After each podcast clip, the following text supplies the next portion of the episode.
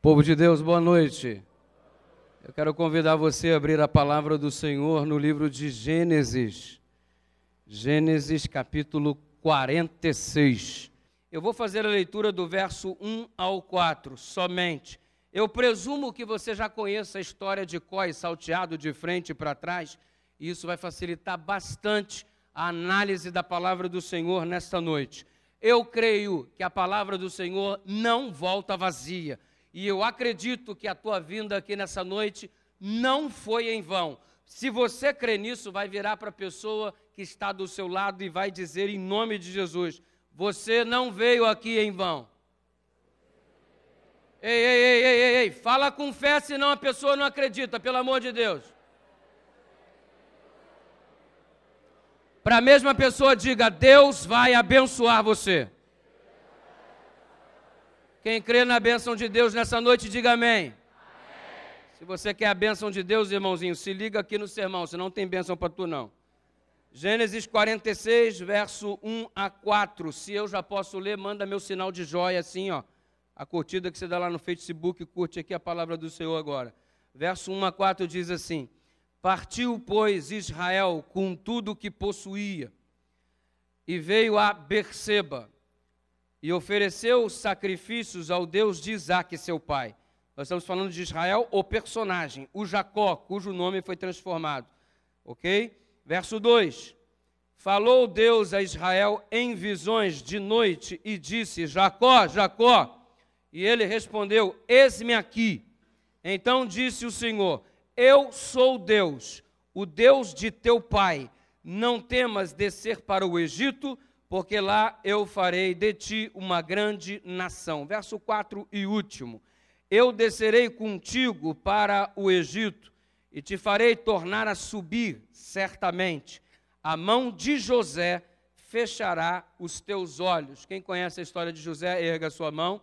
Maravilha. Se você não conhece, você está perdendo uma das biografias mais extraordinárias da palavra do Senhor.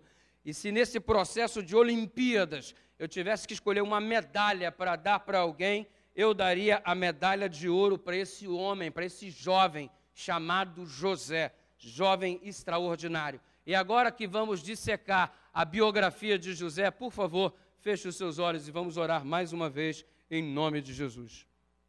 Muito obrigado, Senhor, pela leitura da tua palavra, por esta reunião nesta noite, em tão boas e favoráveis circunstâncias. Obrigado porque teu Espírito já está aqui agindo em nosso meio, teus anjos, conforme a tua, a tua promessa, já receberam ordens para que sejamos guardados em todos os nossos caminhos. Nós louvamos o teu nome, porque certamente nesta noite, ao término deste culto, teremos a chance de declarar: Não sou eu mais quem vivo, mas Cristo vive em mim. E obrigado porque estamos esperando, ó Deus, um dia de grande vitória. É o dia em que o Senhor virá nas nuvens do céu com poder e grande glória, acompanhado de milhares e milhares de anjos. E então queremos, ó Deus, ouvir o maior e melhor convite de todos, quando o Senhor dirá: Vinde benditos de meu Pai, e possuídes por herança o reino que está preparado desde a fundação do mundo. Pai querido, que esse seja o convite que naquela ocasião estejamos a escutar. Prepare então o nosso coração e mais do que uma medalha de ouro, na verdade nós queremos é a coroa da vida, mas não para ter simplesmente uma coroa, mas na verdade para estar do teu lado por toda a eternidade, esse será o nosso maior presente. Nas tuas mãos entregamos a nossa vida e o fazemos em nome de Jesus. Vamos para a biografia de José, que você já está muito familiarizado. Pensa em um homem especial pensa em um jovem diferenciado, José.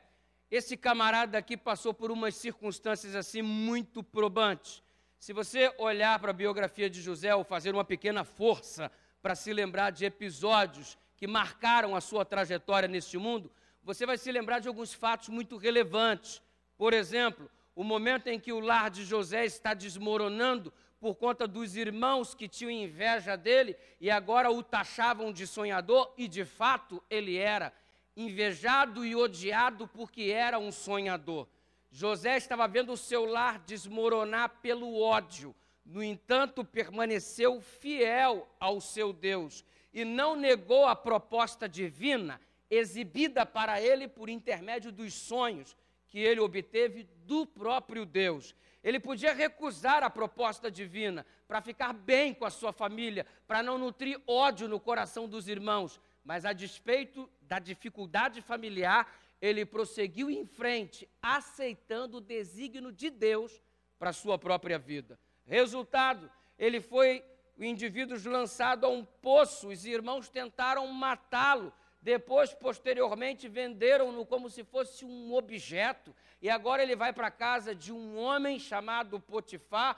A mulher, uma verdadeira tarada, tenta seduzir o próprio José e tenta seduzir José, e não uma vez, dia após dia, vez após vez. E José, então, agora recebe uma calúnia e vai parar na cadeia. Você conhece a história do José? Ele tinha um monte de motivos para dizer assim: Deus não me ama, Deus me abandonou, Deus não olha mais para mim. Os sonhos de Deus para minha vida, todos não passam de um grande equívoco.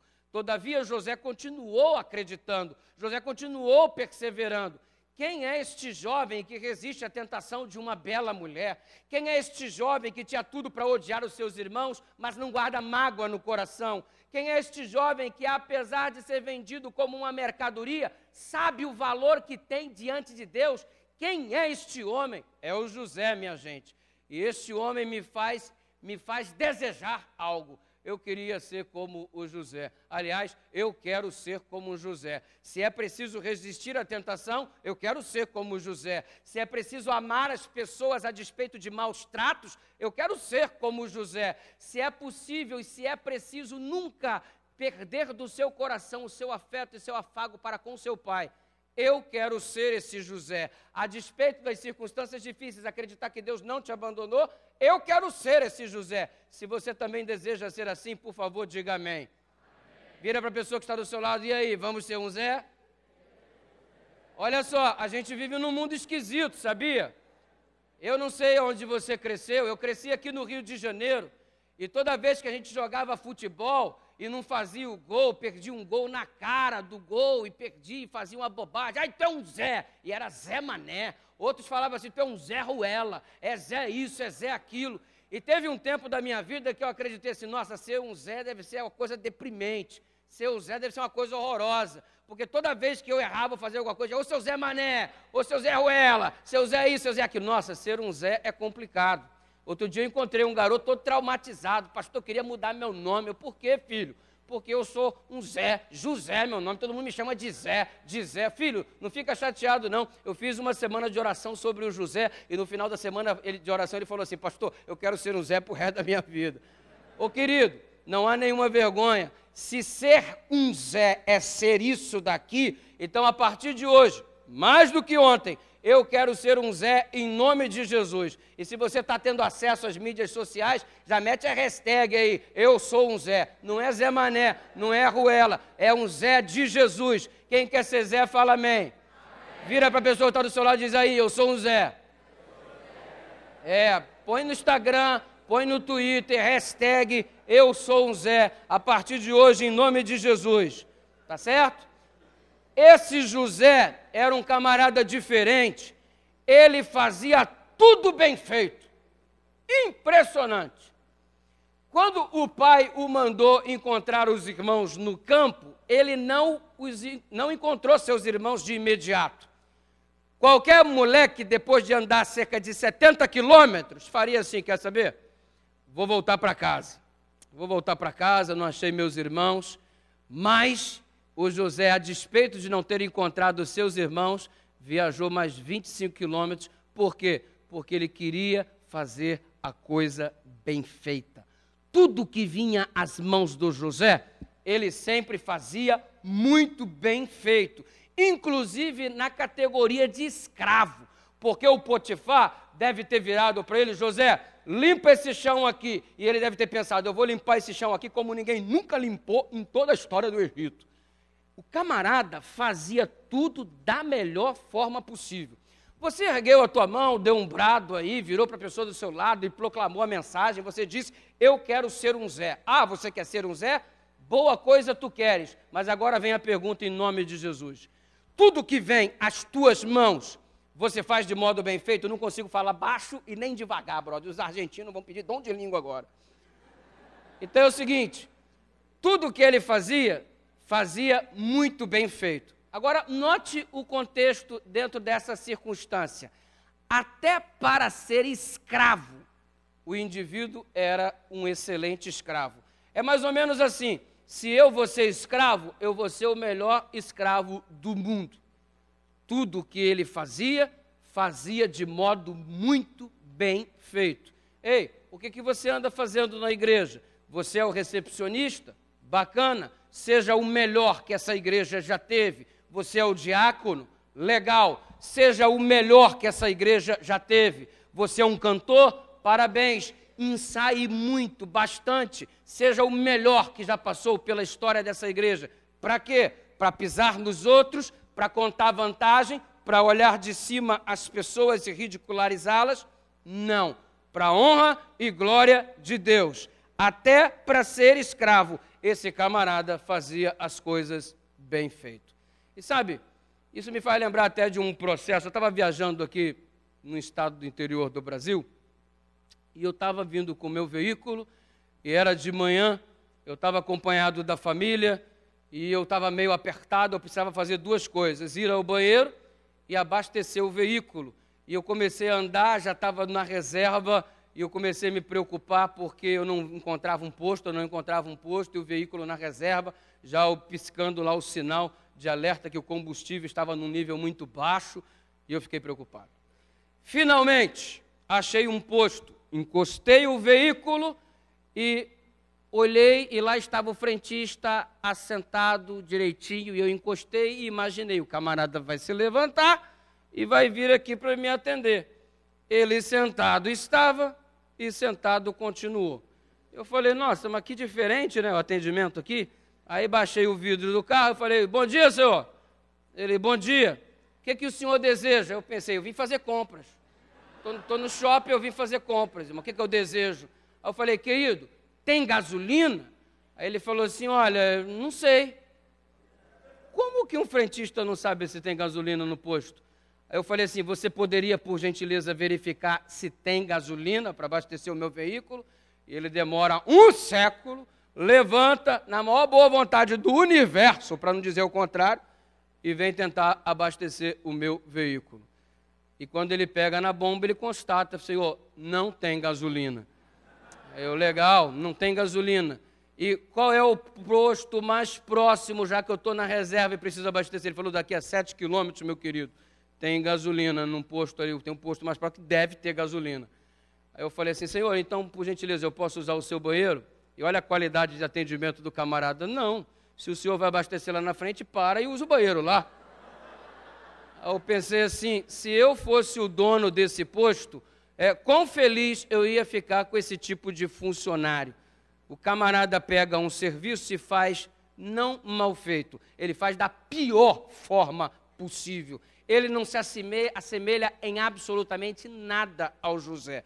Querido, o que, que você anda fazendo todos os dias que você precisa fazer bem feito para a honra e glória de Deus? Para que as pessoas olhem para você e falem assim: nossa, esse camarada é diferente. Aí o que está acontecendo com você? Você vai virar e vai dizer assim: eu sou um Zé, para a honra e glória de Jesus. Porque o Zé faz as coisas bem feito. Eu estava outro dia lá em Guarapari, um tempo atrás aí, numa das praias lá de Guarapari.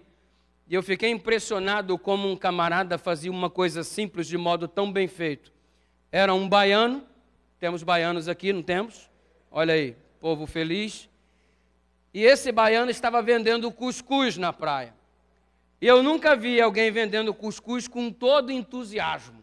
Eu até procurei esse cara no YouTube ele está lá, é artista, irmão o vendedor de cuscuz mais famoso que eu já vi na minha vida. O pessoal na praia parava para tirar foto com o vendedor de cuscuz. Até eu fui lá tirar uma foto com o vendedor de cuscuz. Porque não é possível. Que homem é esse?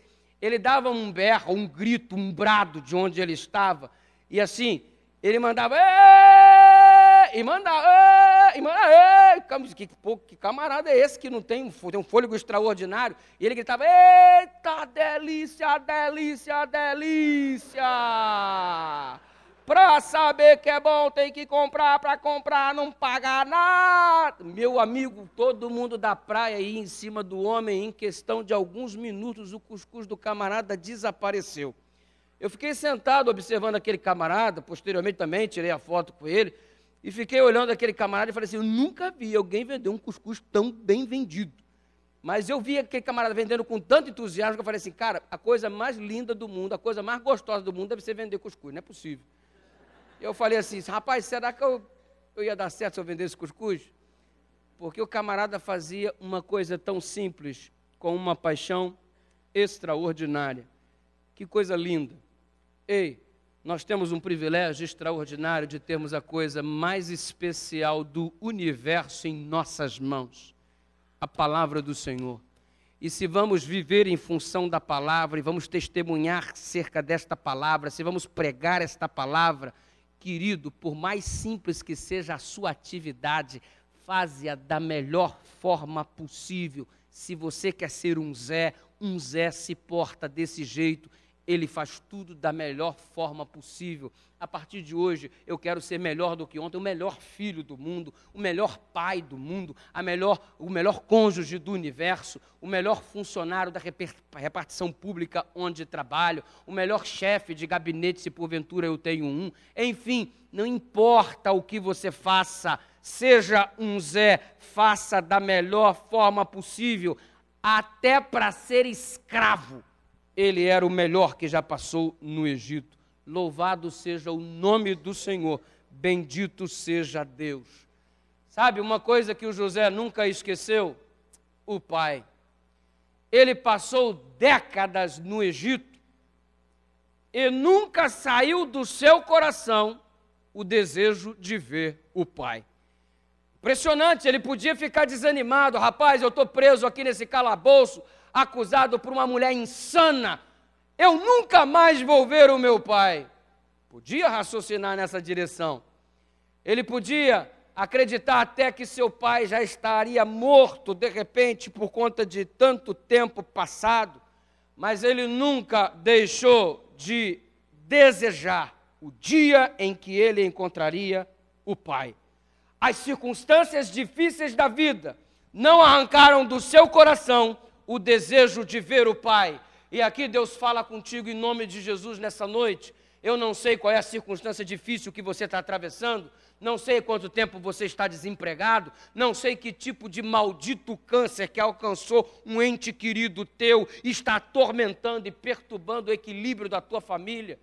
Eu não sei o quão destruído está o teu lar, quão distante dos caminhos de Deus os teus filhos estão, quão comprometido financeiramente você se encontra. Não sei o peso que está sobre você, mas eu quero te dizer uma coisa: não importa o que aconteça, não perca o desejo de ver o Pai. José nunca perdeu, passou por maus bocados, mas sempre em seu coração ardia o desejo de ver o Pai. E se você quer ser um Zé nesta noite, então porte-se nessa direção, haja o que houver ninguém ou circunstância alguma arrancará do meu coração o desejo de ver o Pai. Se é isso que você deseja, diga amém.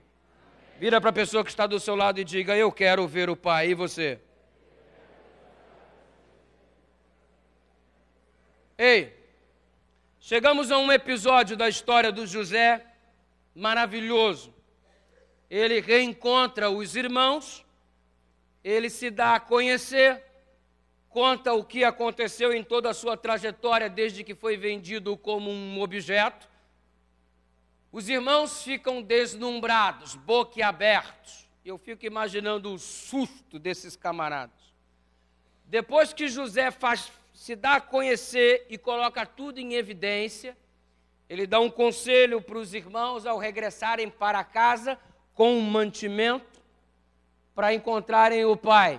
E José diz no capítulo 45, no verso 24: José diz assim: Ei, agora vocês estão indo aí para reencontrar o pai. E olha o conselho de José no verso 24 do capítulo 45. Não contendais pelo caminho. Vocês estão voltando para casa. Eu não quero vocês brigando no meio do caminho. Vocês estão indo para Canaã para reencontrar o Pai. Eu não quero vocês brigando pelo caminho, como se vocês fossem inimigos uns dos outros. Percebeu que lição linda? De igual forma, nós também estamos desejosos para encontrar o Pai. De igual forma, nós também estamos no caminho em direção a Canaã. E o conselho de José dado a seus irmãos é a palavra do Senhor que ecoa para alcançar a minha vida nesse momento. Da mesma forma, Deus está me dizendo: ei, você que está marchando em direção a Canaã, para de brigar no meio do caminho. Porque os irmãos, se eles começassem a brigar, iriam parecer que são inimigos uns dos outros. E a gente, às vezes, parece que perde a noção de quem é o nosso inimigo de fato José disse aos seus irmãos: não briguem no caminho. Não cabe vocês ficarem discutindo ou brigando no meio do caminho. Vocês não podem ser inimigos uns dos outros. Ei, vocês não são inimigos. E o conselho de Deus se aplica a nós, porque, meu querido, dá licença, é possível que você esteja perdendo o foco, porque você está trabalhando como se seu irmão fosse o seu inimigo, e se não é, por que, que briga tanto? Não estão indo para o mesmo lugar, na mesma direção. Olha Deus falando para você por intermédio de José, para mim, em direção a Canaã. Não contendais pelo caminho. Não é o momento de brigar, é o momento de nos unirmos. Ei, ô pai, o teu filho não é teu inimigo. E por que, que vocês estão se portando debaixo do mesmo teto, na mesma casa, na mesma família? Como se vocês fossem inimigos pais e filhos que não conversam, irmãos que não dialogam mais, relacionamentos que não mais existem. Ei, perdeu o foco, perdeu a noção de quem é o teu inimigo de verdade, ficamos disputando uns com os outros como se fôssemos inimigos. Mas a Bíblia é muito clara ao declarar que a nossa luta não é contra a carne, não é contra o sangue, e sim contra principados e potestades. Não perca o foco, querido. O teu cônjuge não é teu inimigo. Para de brigar com o teu cônjuge. Teus filhos não se constituem seus inimigos. Para de brigar com eles. Os teus pais não são os teus inimigos. Teus irmãos também não. Não perca o foco. E quando chega finalmente a notícia à casa do idoso Israel, do velho Jacó, José está vivo. A notícia o impacta de tal forma que a Bíblia diz no verso 26 do capítulo 45 que o coração de Jacó, de Israel, desfaleceu. Imagina, acreditando que o filho estava morto e agora recebe a notícia de que ele vive. José, agora vivo, é o objeto de desejo do pai no sentido de encontrá-lo o mais rápido possível. O coração de Jacó bate de uma forma tão forte, tão intensa, que ele declara: basta, José vive. Basta, José vive. É a declaração desse homem. Nada mais lhe interessa, porque José vive. Nada mais lhe importa, porque José vive. Ele não se interessa mais pelo dinheiro, ele não se interessa pelos animais, pelo seu rebanho, pelos seus carros, pelas suas roupas, tudo o que ele quer é encontrar o filho, porque José, José vive. Sabe qual que é o legal da vida? O legal da vida às vezes parece até ridículo em função do que eu vou dizer para você. Querido, o legal da vida é estar tá vivo. Esse é o legal da vida. O legal da vida não é ter dinheiro. Porque tem gente que tem dinheiro e a vida está indo embora. O legal da vida não é ter coisas. O legal da vida é aquilo que a gente menos valoriza. O legal da vida é estar tá vivo. E para Jacó, o que importa agora é que seu filho está vivo e o resto é resto. Todo o valor de Jacó está vinculado à pessoa e não a coisas no que você tem colocado o seu valor de verdade. embora desejasse muito rever o filho, ele toma uma atitude antes de dirigir-se em direção ao Egito. O capítulo 46, verso 1 que nós lemos, diz que Israel, Jacó, com tudo o que possuía, veio a Berseba e ofereceu sacrifício ao Deus de Isaac, seu pai. E ele conversou com Deus. Para quê? Ellen White explica. Ela diz que Jacó estava buscando a direção de Deus para saber se tinha que ir ao Egito. Morrendo de saudades do filho, em função da notícia de que o filho está vivo, desejoso de ver o filho, que praticamente veio do mundo dos mortos, ele agora, dentro dessa circunstância, para e ao invés de ir imediatamente ao Egito, ele pergunta a Deus: Devo ir? Que coisa linda, irmãos. Ei, por mais que você queira fazer uma coisa, por mais que aquilo seja o que ocupe mais intensamente os teus pensamentos, você não pode ter a coragem de tomar a decisão sem perguntar para Deus se é isso que Ele quer para a tua vida. Você pode, como Jacó, querer ver muito o teu filho, mas antes você precisa perguntar se é isso que Deus quer. Você pode demais querer estar na, desejando namorar essa menina, mas você vai ter que perguntar primeiro se é isso que Deus quer. Como é que você me escolhe a profissão que vai reger toda a tua vida profissional?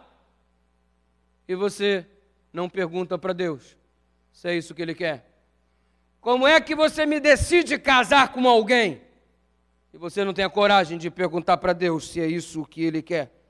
Como é que você me dá passos significativos da vida que vão marcar toda a tua trajetória e você não tem a coragem de perguntar se é isso que Deus quer para a sua vida? Ficou louco, meu irmão? Tu quer apanhar caminhos sem a direção de Deus na sua vida? Por favor, olha para o Jacó. Neste momento, ele quer muito ver o filho, mas antes de fazer, ele diz: Senhor, posso descer ao Egito? E Deus diz: Vai, vai, porque eu vou te dar a vitória. Eu vou entregar toda aquela terra para você. Uma coisa sempre me intrigou. Que coisa é essa de Deus pegar a terra dos outros e entregar para o seu povinho querido? Só porque Deus via Israel de um modo todo especial e escolheu a partir de Abraão, e você conhece toda a história, agora vai sair arrancando a terra dos outros e entregando para o povo de Israel. Não é meio injusto isso, não? Tipo assim, Deus olhou para mim assim, aí Deus gostou muito de mim, aí Deus fala assim, filho, onde você quer morar quando se aposentar? Ah, Senhor, eu quero morar lá no posto 3 da Barra da Tijuca. Aí Deus fala assim, filho, eu gosto muito de você, vou dar um jeito, eu vou arrancar quem está morando lá, vou te colocar no lugar. Eu valeu, Senhor. Sou é fera, hein? Que injusto com quem está lá. Só porque eu quero, para suprir os meus caprichos, ele vai arrancar quem está lá e colocar no lugar. Vai dar um, um, um, uma terra enorme uma possessão enorme para o seu povo. E quem está morando lá, que chegou primeiro? Como é que fica? Mas a Bíblia ela é extraordinária. Se você der uma olhada no capítulo 15 do livro de Gênesis, do verso 13 a 16, Deus explica. Deus não tomou arbitrariamente a terra de Canaã dos cananeus e dos amorreus que residiam lá, de modo arbitrário, para dar para o seu povinho por conta de um capricho. A Bíblia diz que Deus só retirou o povo de lá porque a medida de iniquidade alcançou o seu estágio máximo. Caso contrário, Deus não teria feito nenhum tipo de injustiça para privilegiar uns em detrimento de outros, nada disso, querido. O fato é que duas coisas circundam isso. Número um, a medida de iniquidade dos amorreus e dos cananeus realmente alcançou o limite. E número dois, Deus trouxe o povo de Israel para o Egito só para depois trazê-los de volta novamente. Mas que trabalho! Eles estavam em Canaã, vão para o Egito, passam 400 anos lá aproximadamente e depois voltam de novo. Para que que trouxe se já ia voltar? Deixava lá mesmo. Mas Deus estava preocupado com o seu povo. Eles estavam em pequeno número, aproximadamente 70, e eles estavam sendo absorvidos pelas nações circunvizinhas, e a prova disso era que o próprio Judá já havia contraído matrimônio com alguém que não pertencia ao povo de Israel, e todos eles seriam absorvidos pelos pagãos. E dessa forma, Deus retira o seu povo para trazê-los ao Egito, para preservá-los sob o cuidado de Judá, sob o cuidado de José. E depois os trazem de volta para Canaã, não como capricho para tirar terra dos cananeus, mas porque a medida de iniquidade deles havia realmente alcançado o limite máximo.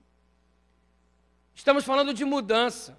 Você sabe quantos anos o Israel tinha nessa época que tinha que ir ao Egito para ver José? 130 anos de idade. Vira para um homem com 130 anos de idade e diga para ele que ele precisa se mudar de sua casa, sair de sua terra, onde ele sempre ficou, onde ele desenvolveu a sua vida. 70 pessoas, 130 anos de idade aproximadamente, mudança. Ei, Jacó, vai ter que se mudar para o Egito. Toda mudança é uma crise. Você sabe disso. Porque implica sair de uma situação que você tem pleno controle para nos lançarmos em direção ao desconhecido. Mudança implica em crise, sair da zona de conforto, muitas vezes, mas se você não topar uma mudança, vai perder a oportunidade de viver novas emoções. Ô querido, eu estava aqui bacana no Rio de Janeiro, um ano aqui apenas, depois de oito anos ausente, voltei para o Rio, oh, beleza, estou em casa, meu povo, minha gente, parente próximo, tudo certo, tudo bacana. De repente alguém diz, ó, oh, estou recebendo um chamado aqui para ir para a União Norte Brasileira, vai morar em Belém, trabalhar no estado do Pará, do Maranhão e do Amapá. Eu queria? Eu não queria. Mas como é que eu vou negar o chamado de Deus para mudança por conta do meu gosto pessoal? Eu estou negando um projeto que Deus tem para mim para viver novas emoções? Eu fui lá, meu irmão, e quanta emoção, meu irmão! Quanta emoção! Nunca na história do Rio de Janeiro alguém foi me buscar em casa uma arma na cintura falando assim: Pastor, eu vim aqui para te levar para a igreja onde você vai pregar porque eu vou te proteger. O que, que é isso, irmão? Quando que eu ia viver essa emoção? Segurança chegar lá em casa, eu pegar um barco com 12 horas de viagem. Eu falei, por que, que eu preciso de segurança? Mas, pastor, tem muito pirata no rio que a gente vai, e normalmente eles assaltam a embarcação, levam tudo e matam as pessoas. Eu estou aqui para te proteger, vou dar a vida pelo senhor, se preciso for. Eu, ô, oh, que emoção! Meu irmão, nunca viajei vigiando tanto, irmão. Ó, de um lado para o outro, uma consagração terrível, mano, tremenda. Aí acabou, né? Acabou? Acabou as emoções? Não, pastor, calma aí. Aí tu pega uma moto, começa a andar dentro da floresta amazônica, pelo amor de Deus. O camarada começa a rir de mim, porque eu estava com a bermudinha. Ele falou assim: Que bermuda o quê, pastor? Toma essa calça. Me botou uma calça super grossa, uma bota, um coturno grandão, e me botou um capacete, e me botou um casacão. Eu, para que isso tudo? É porque quando o senhor anda, pastor, as cobras vão pulando em cima e tal, não sei o quê. O senhor precisa estar protegido. Está maluco, irmão? Está maluco? É isso mesmo, pastor. Querido, já viajou de moto com as duas pernas para o alto? Ó, se eu tivesse aqui, eu não teria vivido essas emoções. Um calor danado, cheguei lá no rio, maravilhoso. Eu falei assim, saí arrancando tudo, suado, derretendo. Mergulhei no rio, segurança mergulha atrás de mim. Sai, sai, eu me larga, sai, sai. Sai por quê? Aqui tem peixe elétrico. O que, que é isso, mano? Não mudar é perder a oportunidade de viver novas, novas emoções. Ei, Deus tem tanta coisa guardada para você, por que, que você está com medo de fazer mudanças? Em geral, quem se desafia descobre que é mais competente do que imaginava, experimenta sensações que de outra forma não experimentaria. Não estou dizendo que mudar é fácil, mudar é difícil, mas faz parte do processo de crescimento. E por falar em mudança, você está pensando que é mole a vida do jovem? que tem que mudar o local de onde estava para entrar para a igreja. É muito fácil descer o sarrafo no jovem, dizer que jovem é isso, jovem é aquilo, que a culpa é do jovem, que jovem é assim, que jovem é assado. Mas você já parou para experimentar o drama do processo de mudança que esses jovens enfrentam para estar no caminho do Evangelho? Ah, não parou não? Vou te ajudar. Molecada estava lá fora no mundo, ouvia rock o tempo todo, pesadaço, funk, rap, axé, forró, agora vem para a igreja e tu diz para ele que ele tem que cantar, vivifica a tua igreja. Ô meu irmão, mudança dói, não é mole não. Ele estava lá no mundo com a vida sexual ativa. Aí tu chega aqui agora e diz para ele: olha, aqui agora é só beijinho, só beijinho, e cuidado com o horário que 10 da noite o anjo encerra o plantão e vai embora. Fica esperto. Tá pensando que é mole? Mudança é um processo de dificuldade, irmãos. O camarada com a vida sexual ativa agora fica na igreja. Igual aquele cachorrinho que fica na vitrine vendo os frangos assim, ó. É. Sem poder fazer nada. Não é fácil, é conflitante. Mudança gera conflito. Não é fácil. Orem pelos nossos jovens. Estava de repente, olha só, no mundo lá afundado. Usava maconha, usava álcool, agora bebia álcool, bebida alcoólica, cerveja, torta e à direita. Agora ele vem para a igreja, o que, é que tu diz para ele? Ele tem que tomar suco da Super Bom. Ele não está acostumado com isso. É mudança. Mudança não é mole, não. O camarada estava lá, comia o baconzinho dele, a pizzazinha de calabresa. Agora ele vem para a igreja e tu está querendo enfiar glúten no camarada, irmão. Tu acha que isso é fácil? Tu acha que isso é mole? Lá no mundo ele vivia fazendo rolo para ganhar dinheiro, dava uma nota de um valor maior, fazia uma coisa ali, se eximia dos impostos, pirateava coisas, vivia em rolo para ganhar uma grana. Agora chega aqui, tem que ser tudo certinho, tudo bacana, tudo orientado, e ele ainda tem que ser fiel dizimista, ofertante, pactuante. Mudança! Mudança não é fácil, mas se eu quero ser um Zé, ele vai me dar poder, porque tudo posso naquele que me fortalece. A mudança tem um preço, mas ela é necessária. Ei, querido, a velocidade não é nem tão importante. A direção, sim. Você precisa estar na direção correta, porque a direção é mais importante que a, que a velocidade. E não me venha com aquela síndrome da Gabriela, dizendo eu nasci assim, eu cresci assim, para com isso. Todos estamos diante de Deus e precisamos mudar algum aspecto da nossa vida. Quem crê nisso e quer mudar a partir de hoje, mais do que ontem, diga amém.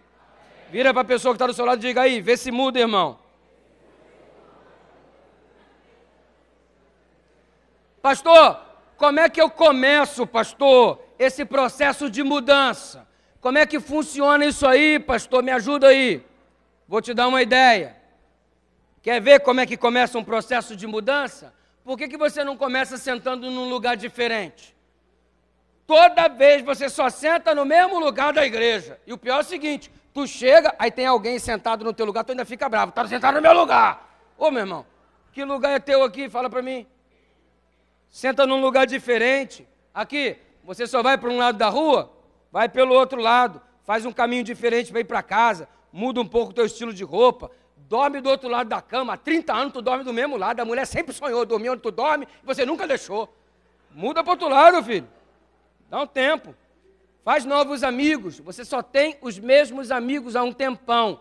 Faça novas amizades. Compra pão em outra padaria. Passa a outros lugares, conhece outras pessoas. Você só tira férias no mesmo lugar toda vez, todo tempo. Eu trabalhava lá em Minas Gerais, e as férias, onde é que vai ser as férias? Guarapari, no outro não, onde é vai ser? Guarapari, no outro não. Guarapa... Ô filho, só tem Guarapari no planeta Terra? Tenta lugares diferentes, conheça gente nova, lugares diferentes. Precisamos de mudança e as pequenas coisas nos exercitam para mudarmos coisas mais importantes e grandiosas na vida. E o que, que a gente precisa mudar? De repente, aparência, por que não? É, Estava aí acompanhando um casal de amigos na maior dificuldade. Pastor, vamos separar, ou separa não, não é isso, tal, vamos para a Bíblia, ora aqui, reúne, conversa, mas vamos, mas vamos, não vai, não vai, vou, pastor. E ela, pastor, eu vou separar, eu vou separar, não separa, eu vou separar, não separa, eu vou separar, pastor. Que drama, irmão, separaram. E agora chegou o momento de assinar os documentos, três meses depois, ninguém queria olhar para a cara de ninguém. A mulher me fez um regime a mulher me perdeu 10 quilos, ficou bacana, na linguagem carioca ficou filé. Fez o cabelo, deu uns preparados, ficou irreconhecível, comprou roupa nova, um negócio extraordinário. E quando eles chegaram três meses depois para se separar, o cara olhou para ela, meu Deus do céu, quem é você? Pastor, ele me chamou no canto. Pastor, se eu soubesse que era esse filé aí, pastor, não separava não. Mas por que, que deixou para mudar depois? Porque não mudou logo, a tempo. Mulher que quer mudar quando se separa. Homem que quer cuidar da saúde depois que separa. Filho, vai agora para administrar e melhorar o relacionamento. Faça uma mudança. Se o seu comportamento de repente muda, deixa de ser egoísta, deixa de ser orgulhoso, invejoso. Pastor, como? Caia de joelhos na presença de Deus, que Ele vai mudar seu coração, vai mudar a sua vida. Toda mudança tem riscos, mas o maior risco é não correr risco nenhum. E a única coisa que a gente não está disposto a mudar e a gente não abre mão são os nossos princípios. Esses são eternos. E como somos um Zé, nós não abrimos mão do nosso princípio em nome de Jesus Cristo. Se você crê, diga amém. Agora chegou uma hora importante da história e com isso eu encerro. Os irmãos tiveram que contar para o pai a bobagem que fizeram. Décadas escondendo a verdade. É ruim demais quando a gente esconde alguma coisa de alguém, não é? É uma sensação de incômodo.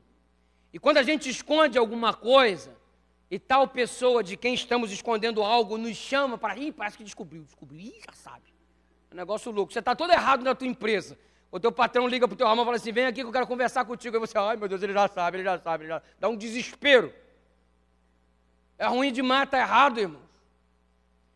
Quando você para numa blitz policial e você está errado, a sensação é desesperadora, documento todo errado, carro todo errado. Agora é muito legal, tá certo. O cara vem, senhor, documento do carro, reabilitação. Tá aí, meu irmão. Tamo aí, tô todo certo. É bom demais, irmãos. Agora, quando você está todo errado, meu amigo, dá uma angústia, um desespero. E os irmãos do José passaram a vida quase que inteira todo errado. E agora chegou o momento de contar a verdade. Irmãos, o golpe foi duro demais para o Jacó. Ellen White diz que Jacó não suspeitara que seus filhos fossem capazes de fazer isso. Como vocês foram capazes, e ele diz assim, ó, de pecado tão vil. Mas o Jacó perdoou. Israel perdoou seus filhos. José também perdoou perdão. Que coisa! Você teria facilidade para perdoar alguém que te vendeu como uma mercadoria, alguém que tentou matar você, alguém que te odiou a vida inteira e sempre desejou o teu mal, a tua morte, e agora você tem que perdoar essa pessoa? Deixa eu fazer algumas considerações rápidas sobre a questão do perdão. Perdão é o seguinte: a parte mais madura é que toma a iniciativa. Sim, claro. Você imagina no meu relacionamento com meu filho, por exemplo. Supõe-se que eu, como pastor e pai, seja mais maduro do que ele, ainda que ele tenha hoje 18 anos de idade. Então, meu filho erra, eu sou o pastor e sou o pai dele. Suponhamos que eu seja a parte mais madura, que deve ser, mas embora ele esteja errado, quem deve procurar? Eu tenho que ficar aqui na minha posição de pai e posição de quem está certo, aguardando que ele me procure? Eu devo procurá-lo porque eu não sou a parte mais madura? Não tem que ficar assim, né? ele que errou, se ele quiser, ele que venha falar comigo. Para com isso, filho, você é uma parte mais madura. E o pior é que você está no ambiente de trabalho, você é servo de Deus, supõe-se que você seja mais maduro espiritualmente, e você está aí remoendo com, contra o teu colega de trabalho, porque ele não te procura para falar com você e te pedir perdão. E eu só vou perdoar no dia que ele vier me pedir perdão. Para com isso, irmão. Você não é a parte mais madura. O primeiro passo no processo do perdão, toma atitude quem é o mais maduro no relacionamento.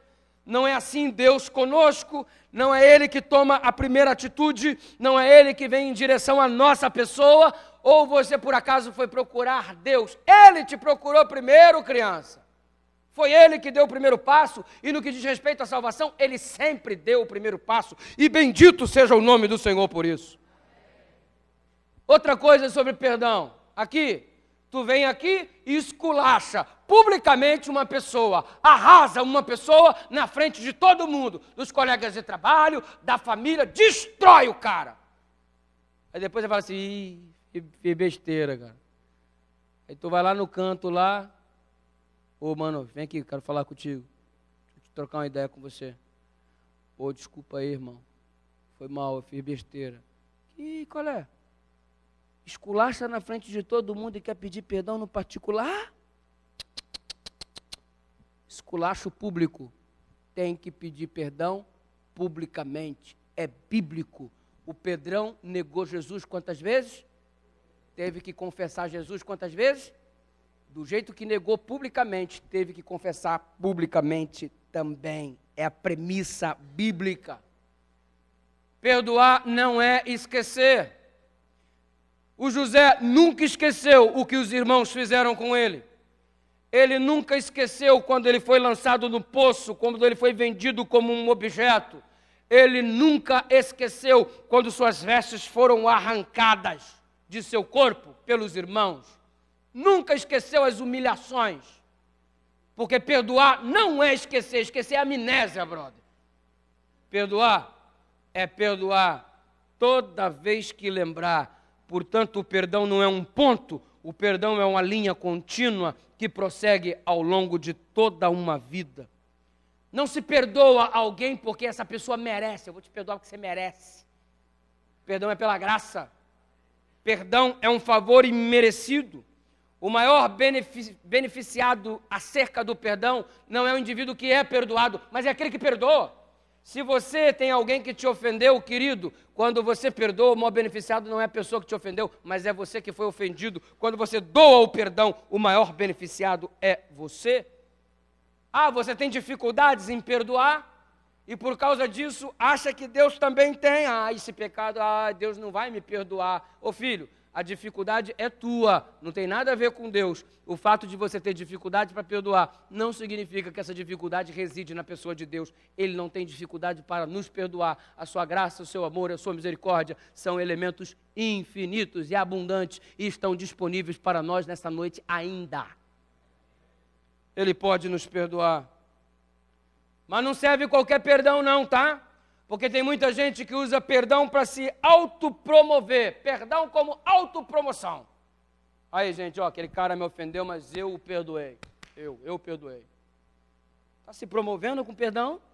Está mostrando para todo mundo que você é o bom porque você está perdoando.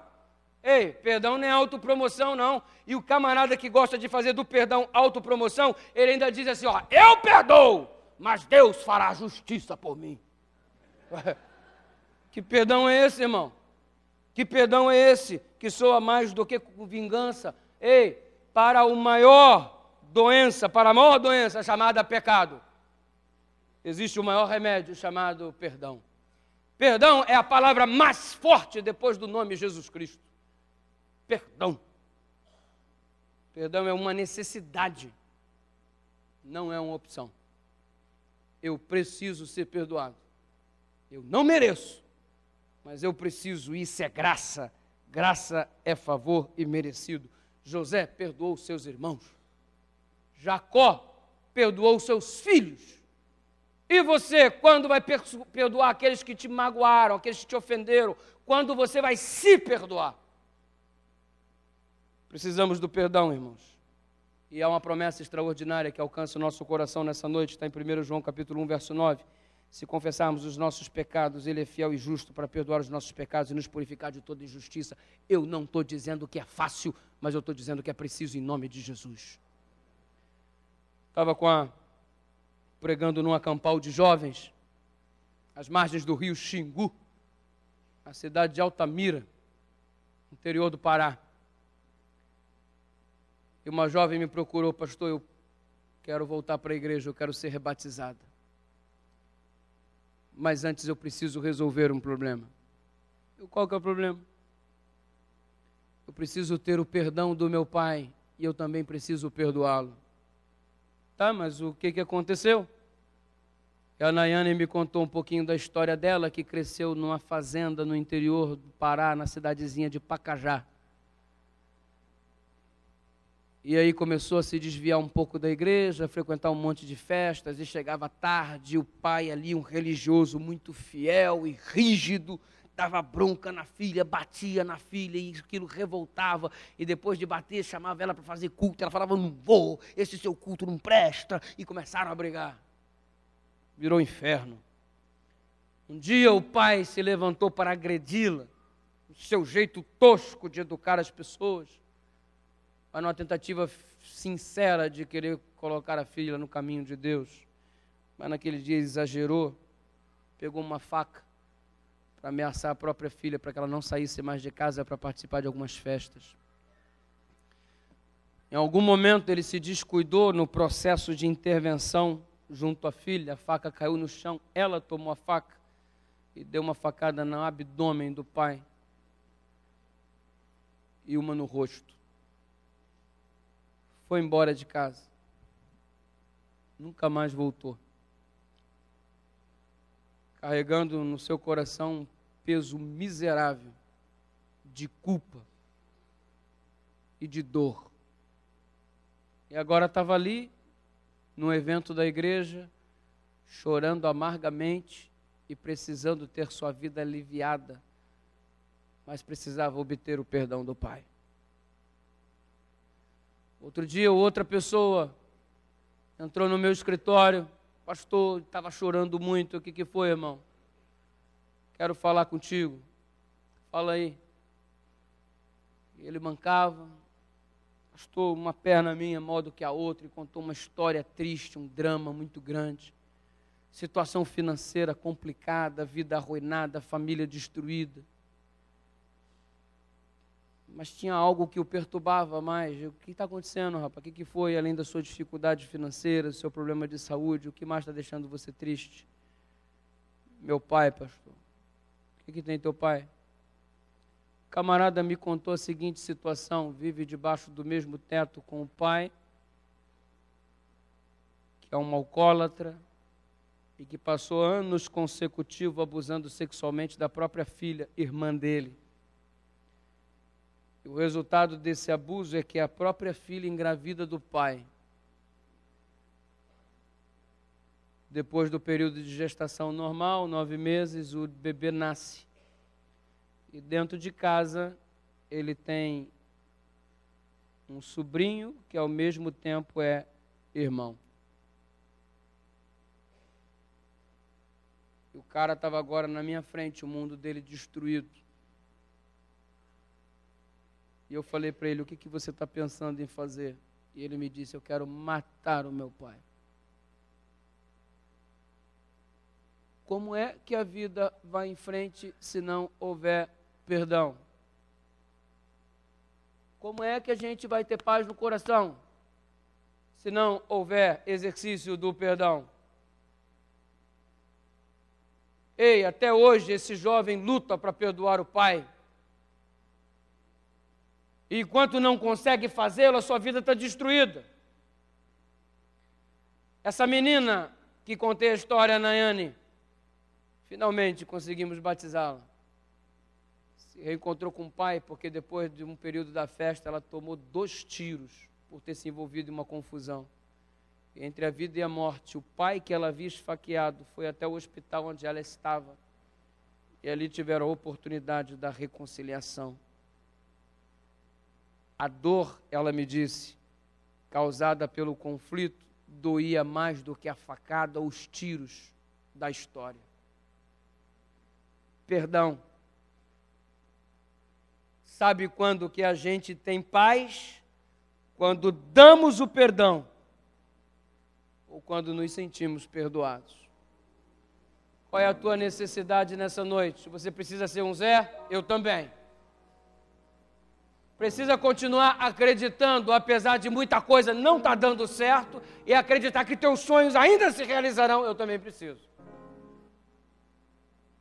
Precisa fazer tudo o que está nas tuas mãos da melhor forma possível. Eu também preciso. É o desafio de ser um Zé. Não é mole, não. Mas sabe qual é o maior desafio? É perdoar. Perdoar quem feriu você, quem magoou você, quem traiu você. e ser perdoado a maior bênção. Sabe por que, que eu disse no início que Deus não te trouxe aqui em vão? Porque Deus sabe o quanto você precisa do perdão. E essa é a noite do perdão. Não importa quão errado você esteja, ou quão fundo você desceu ao lamaçal do pecado, não interessa. Deus separou esta noite para perdoar você e te dar poder para perdoar os outros. Eu quero, eu preciso. E talvez esta seja uma das grandes mudanças que necessário seja ocorrer na minha vida. Mas já que temos que mudar, já que a mudança é necessário e indispensável, vamos mudar. E qual a mudança, pastor? Vamos deixar de parecer mais conosco mesmo. E mudados pelo poder de Deus nessa noite, passarmos a parecer um pouco mais com Jesus. Só assim seremos um Zé de verdade. Eu estou aqui no altar do Senhor e sou a primeira pessoa a me posicionar como aquele que precisa de mudança, como aquele que precisa fazer bem feito tudo o que vier às mãos, como aquele que precisa ser perdoado e perdoar também. Por isso estou aqui nessa noite. Se não houvesse essa esperança, eu não seria ministro dessa igreja. Se não houvesse essa possibilidade, eu não me atreveria a pregar a palavra. Prego e estou aqui, porque essa possibilidade é real. É a chance que Deus está otorgando a mim e a você. E eu quero nessa noite aproveitá-la em nome de Jesus. Você quer mudança? Você quer fazer tudo da melhor forma possível? Você quer ser um Zé? Quer perdão de Deus nessa noite? erga-se em nome de Jesus e venha até aqui no altar do Senhor orar comigo. Eu já estou aqui e aguardo você para esta oração. Não há tempo a perder, não vai ter música para chamar você.